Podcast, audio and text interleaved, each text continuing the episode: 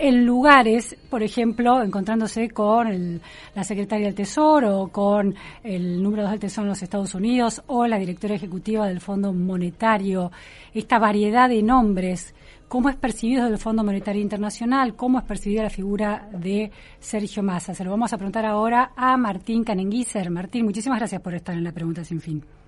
Luciana, ¿cómo te va? Muy bien, bueno, Martínez, autor del default más tonto de la historia argentina, que la crisis de la deuda que aún se puede evitar, también del fin de la ilusión y de la maldita herencia, uno de los periodistas, como les decía, que mejor conoce la particular relación del Fondo Monetario Internacional con la Argentina y también con América Latina. Además está preparando un libro muy interesante del que no vamos a adelantar más nada, Martín, pero, pero lo esperamos con muchísimo interés, va a dar mucho que hablar, ya está generando expectativa en los mercados que conocen los conflictos de Argentina. Martín, eh, bueno, presidente ahora Alberto Fernández que se encontró con Georgieva, con Cristalina Georgieva, la semana pasada Sergio Massa, que fue con Batakis, que estuvo hace eh, dos meses más o menos también con esa figura.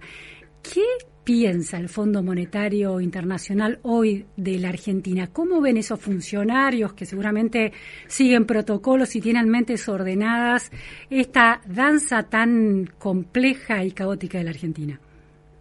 A favor de, del, no entender es que el Fondo Monetario siempre ha tenido una relación de amor y odio y de caos con la Argentina, ¿no? Entonces les resulta más fácil siempre analizar con otros ojos, con otros parámetros, todo este caos que vos muy bien mencionaste, si fuera en el caso de cualquier otro país, no solo desarrollado, sino de la región, sería mucho más incomprensible que dos ministros en menos de un mes y tres ministros en menos de dos meses fuera con los que tuviera que lidiar el fondo, la Secretaría del Tesoro ni hablar, que tuviera que ver la Secretaría del Tesoro a dos ministros en menos de un mes, y por lo tanto respondiendo esa fue la respuesta larga la respuesta corta es que lo que va a hacer el fondo es tratar de que no se caiga la Argentina en una crisis más profunda y por eso recibe a quien tenga que recibir. Inclusive yo agregaría a tu descripción esta cuestión de que primero, la semana pasada fue el ministro de Economía reunirse con Georgieva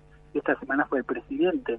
En cualquiera de estas otras situaciones esto sería ridículo, irían juntos, pero claramente para Estados Unidos, eh, si hay un ancla política para mantener el acuerdo, ese ancla política se llama Sergio Massa.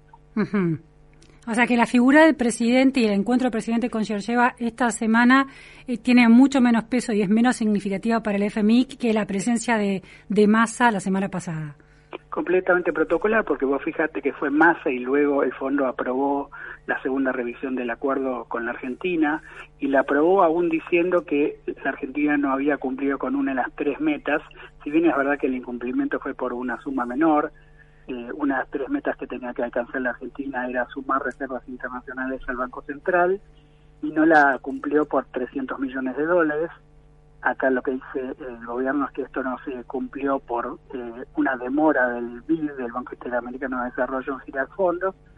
Lo, cierto es que no se cumplió. Entonces ahí el fondo podría haberse puesto más receloso, pero aún así eh, dijo ayer el staff que la Argentina pasó la revisión y por lo tanto va a habilitar el giro que tanto necesita el país de 3.900 millones de dólares para pagarle al propio fondo. Recordemos que eh, hay que poner todo esto en un contexto que a veces nos perdemos, ¿no?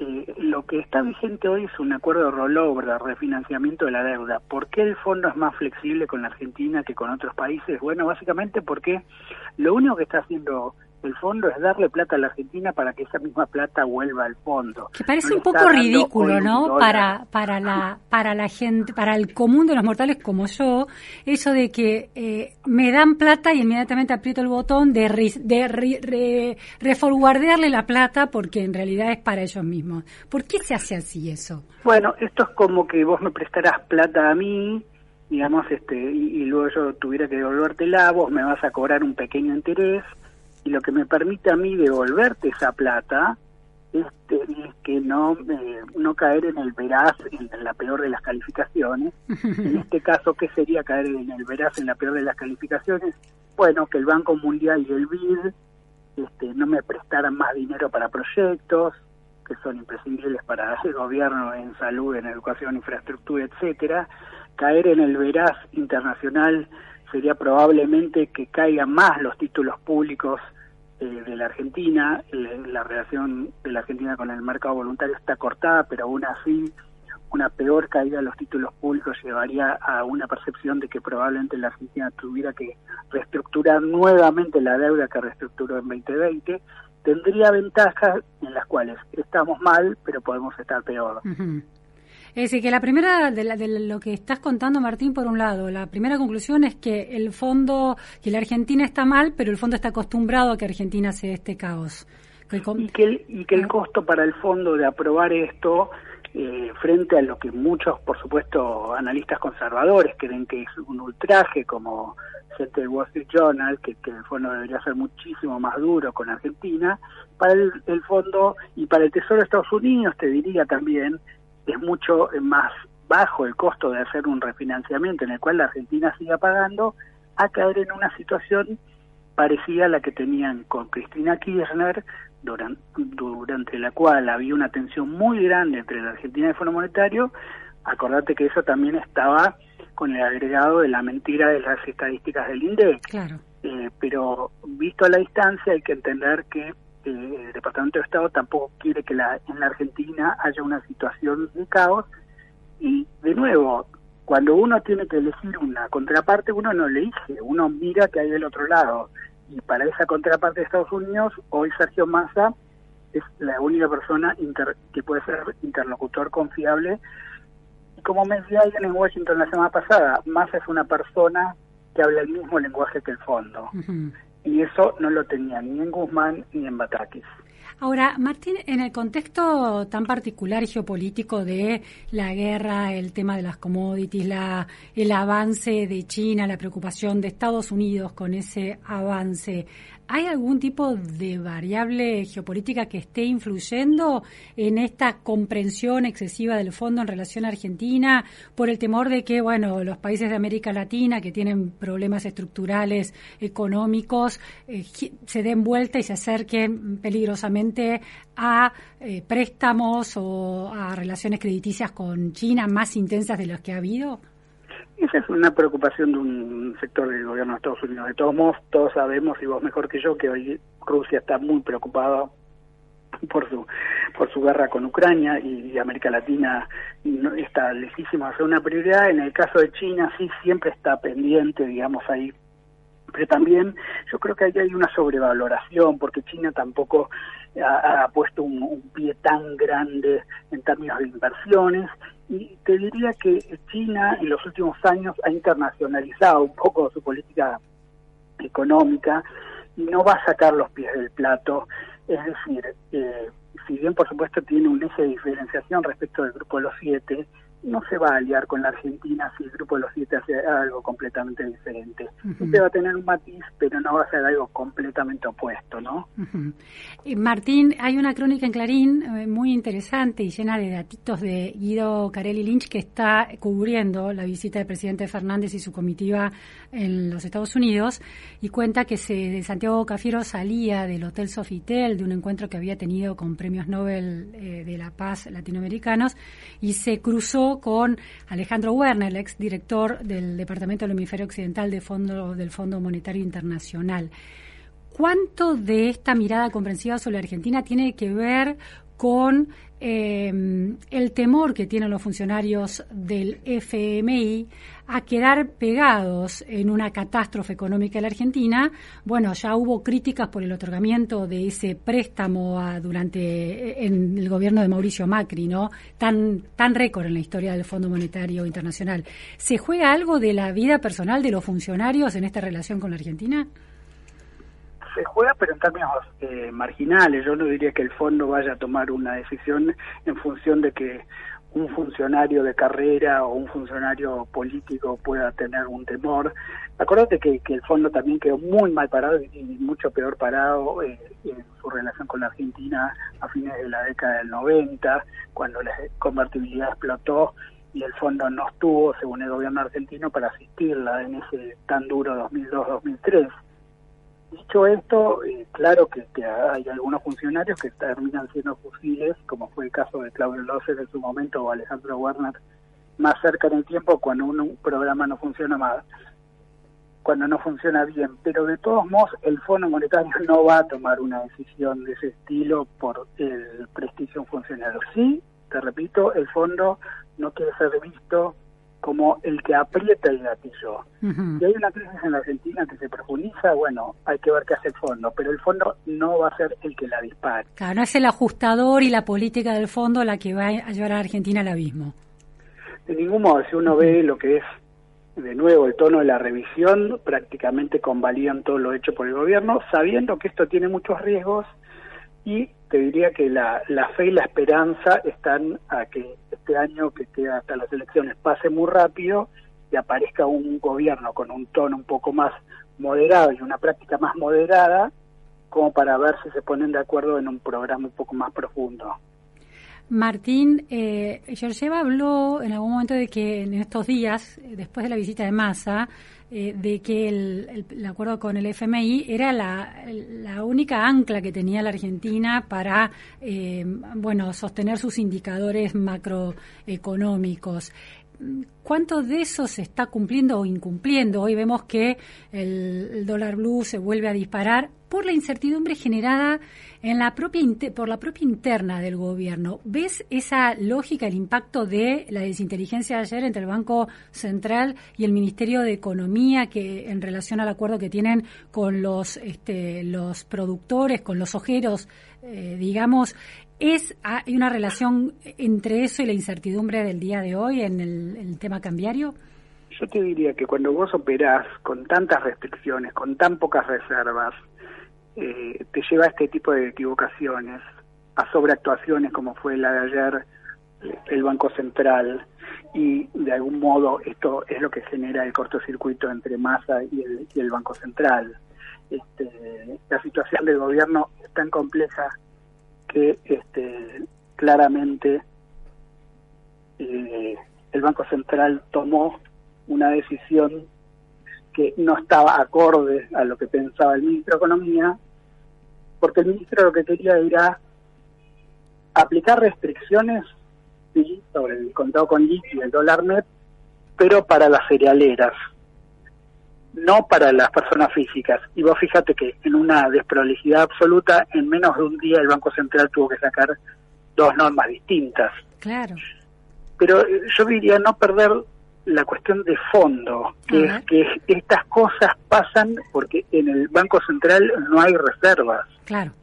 Entonces, cuando vos operás sin reservas, llevas a que los productores y a que los cerealeros liquiden el dólar soja, luego te encontrás como efecto colateral que eso hace subir los dólares alternativos y cuando suben los dólares alternativos tomas otra decisión y así sucesivamente. Ahora, lo que llama la, claro, lo que llama la atención es que no se ponen de acuerdo entre dos figuras tan claves como el ministro de Economía y el presidente del Banco Central de cómo tironear esa sábana, ¿no? Bueno, todos para este lado, todo para acá, un poquito para allá, otro poquito para acá. el Banco Central parece haberse cortado solo en principio. ¿Eso es preocupante en la mecánica política que se está dando en la decisión económica en el gobierno? Ha pasado en otros momentos críticos de la Argentina y lo que termina pasando es que el presidente que no ha querido sacar a Miguel Pérez de, la presidencia del Banco Central, en general en la historia se ha dirimido en favor del ministro de Economía, ha pasado con Roberto Labaña y Alfonso y ha pasado con Federico Sturzenegger cuando se tuvo que ir del Banco Central de, Mauricio Macri, o salvando las instancias en situaciones críticas el, el presidente de la Nación Laura. En este caso, hay que ver los tiempos y hay que eh, hay que recordar también un poco la, curiosa dinámica política de este frente oficialista donde no hay una cabeza que decida pero claramente si la crisis se profundiza lo que está esperando el ministro es que Miguel Pérez se vaya de su cargo. Hay claro pero eh, hay quien hacía no recuerdo exactamente periodista que le escuché esto me pareció interesante, que Pelle es de alguna manera el basualdo de Alberto Fernández, el basualdo de Cristina Kirchner. Eh, basualdo era el hombre de Cristina Kirchner en energía, obstruyendo cualquier decisión de Martín Guzmán, complicándole mucho la vida al exministro, y ahora sería PS el nombre de Alberto Fernández, cuyo poder ha quedado reducido un poder a una a un a pasos protocolares o a un poder de obstrucción. ¿Ves algo de eso? Lo que pasa es que eh, sería, la analogía no sé si es completamente cierta, porque Cristina es una persona poderosa y Basualdo en todo caso era el alfil de una persona poderosa. Estaríamos hablando en este caso del alfil de una persona que no es poderosa, sino como vos bien decís, de una persona que tiene un poder protocolar. Así que la analogía en este caso no sirve y además yo creo que hoy si Cristina, que tampoco tolera demasiado Miguel Pérez, tiene que laudar en función de, de uno de los dos va a laudar en función de masa. Pero hay que recordar un principio en la política, vos también lo sabes muy bien. No siempre el que saca pone. Que se vaya Miguel Pérez no quiere decir que vaya a entrar alguien cercano a masa, ¿no? Eso puede pasar. Claro. Eso fue la, la batalla que perdió Massa cuando ingresa entre las condiciones que puso. Ahí es donde encontró un límite, ¿no? Por ahora sí, por ahora sí, veremos cuál es la dinámica de la crisis, indica que la crisis se profundiza y aparecen... También vamos a ver qué pasa en los próximos días con el dólar, vamos a ver si se mantienen o no las liquidaciones altas del agro, y en función de esto el, el ministro podrá hacerle un punto o no al presidente. ¿No temes que empecemos, entremos, estemos entrando en un túnel de internas entre el Banco Central y el Ministerio de Economía que empiecen a impactar en la marcha de la economía peor de lo que está? En un juego de, de una situación tan adversa como la que describimos recién, donde todo el día vos la medida que tomas siempre te trae un impacto colateral, negativo, es muy probable ese escenario. El Banco Central está subiendo la tasa y en ese sentido ahí hay acuerdo entre el Ministerio de Economía y el Banco Central. Sin embargo, esa suba de tasas también tiene efectos colaterales como el enfriamiento de la actividad, como la suba del nivel de deuda. Entonces, estás en una dinámica ya muy compleja y perversa y el equipo económico lo sabe. Que esto se pueda profundizar a partir de diferencias personales y sí, es bastante probable. En la ratificación de PESA en el cargo por seis años más, eh, creo ayer, eh, es un es un indicio de algo en particular, es un dato que tenemos que tener en cuenta para el análisis de este panorama. Con el cortoplacismo con el que se maneja la Argentina no, no me fijaría demasiado en eso, sobre todo con un funcionario que ni siquiera está ratificado por el Banco por el Senado de la Nación sino que está a tiro de un decreto. Este, Luciana, pensemos en, una ministra como Batakis que se fue a presentar a Estados Unidos como la interlocutora de los tres referentes del, gobierno y a, la y a los dos días voló, así que yo no le daría mayor importancia a los temas institucionales en una Argentina que está demasiado complicada. Y Martín, la última pregunta, más allá de que el Fondo Monetario Internacional hizo check y dio por cumplidas las metas del acuerdo en, esta revisión, la, el, índice de inflación del 7%, que el gobierno esperaba más cercano del 6,5% y que instale la inflación en una escala muy preocupante por lo sostenida y por el tamaño de esa inflación, es empieza a eh, poner a horadar la credibilidad del plan llegar que está ejecutando Massa? Difícil saberlo, ¿no? La Argentina a un año vista es demasiado difícil de analizar. Este, yo te diría que el equipo económico asumió con un costo implícito que era que la inflación va a estar muy cerca del 90-95%, así que en septiembre vamos a ver otro 6, 6,5%, y la máxima puede tener económico, dicho por varios de sus funcionarios, es que noviembre o diciembre empiecen con un 5, pero te diría que las expectativas son demasiado, demasiado este, poco optimistas como para pensar que el año no está jugado. Ahora, ¿Quiere decir esto que el plan masa eh, está horadado? Y bueno, lo que vos dijiste, el gobierno quiere llegar y al parecer la única herramienta que tiene hoy es el plan de masa para tender puentes y, según dice el presupuesto, llegará a una inflación del 60% que para los consultores en realidad va a ser de 80%.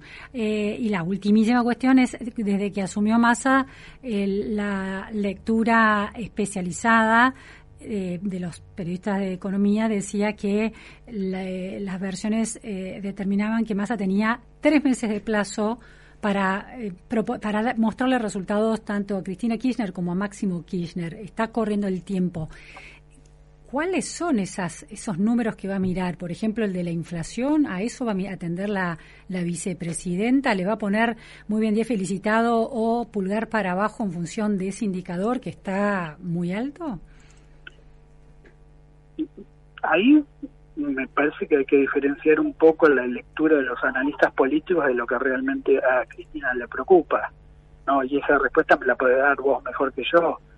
Cristina Kirchner va a estar preocupada por si la inflación es del 5,5 o del 6,5 barra 7, o va a estar preocupada por llegar mejor con su situación judicial de acá a agosto del año próximo. De ese planteo te puedo dar la respuesta, digamos. ¿no? Eh, si Cristina Kirchner escucha a un Axel Kisilov que en forma reservada es mucho más prudente y cauto que lo que es en forma pública, va a saber que la economía de este año está jugada y que, como vos decías, el único ancla es mantener el acuerdo con el fondo. Vos fíjate que por eso, curiosamente, la Cámpora salió en forma pública y Máximo salió en forma pública a apoyar a Massa cuando no lo habían hecho con Guzmán con un ajuste mucho más modesto. Bien. Muy interesante esas, esas salvedades que haces. Muy interesante, Martín. Muchísimas gracias. ¿eh?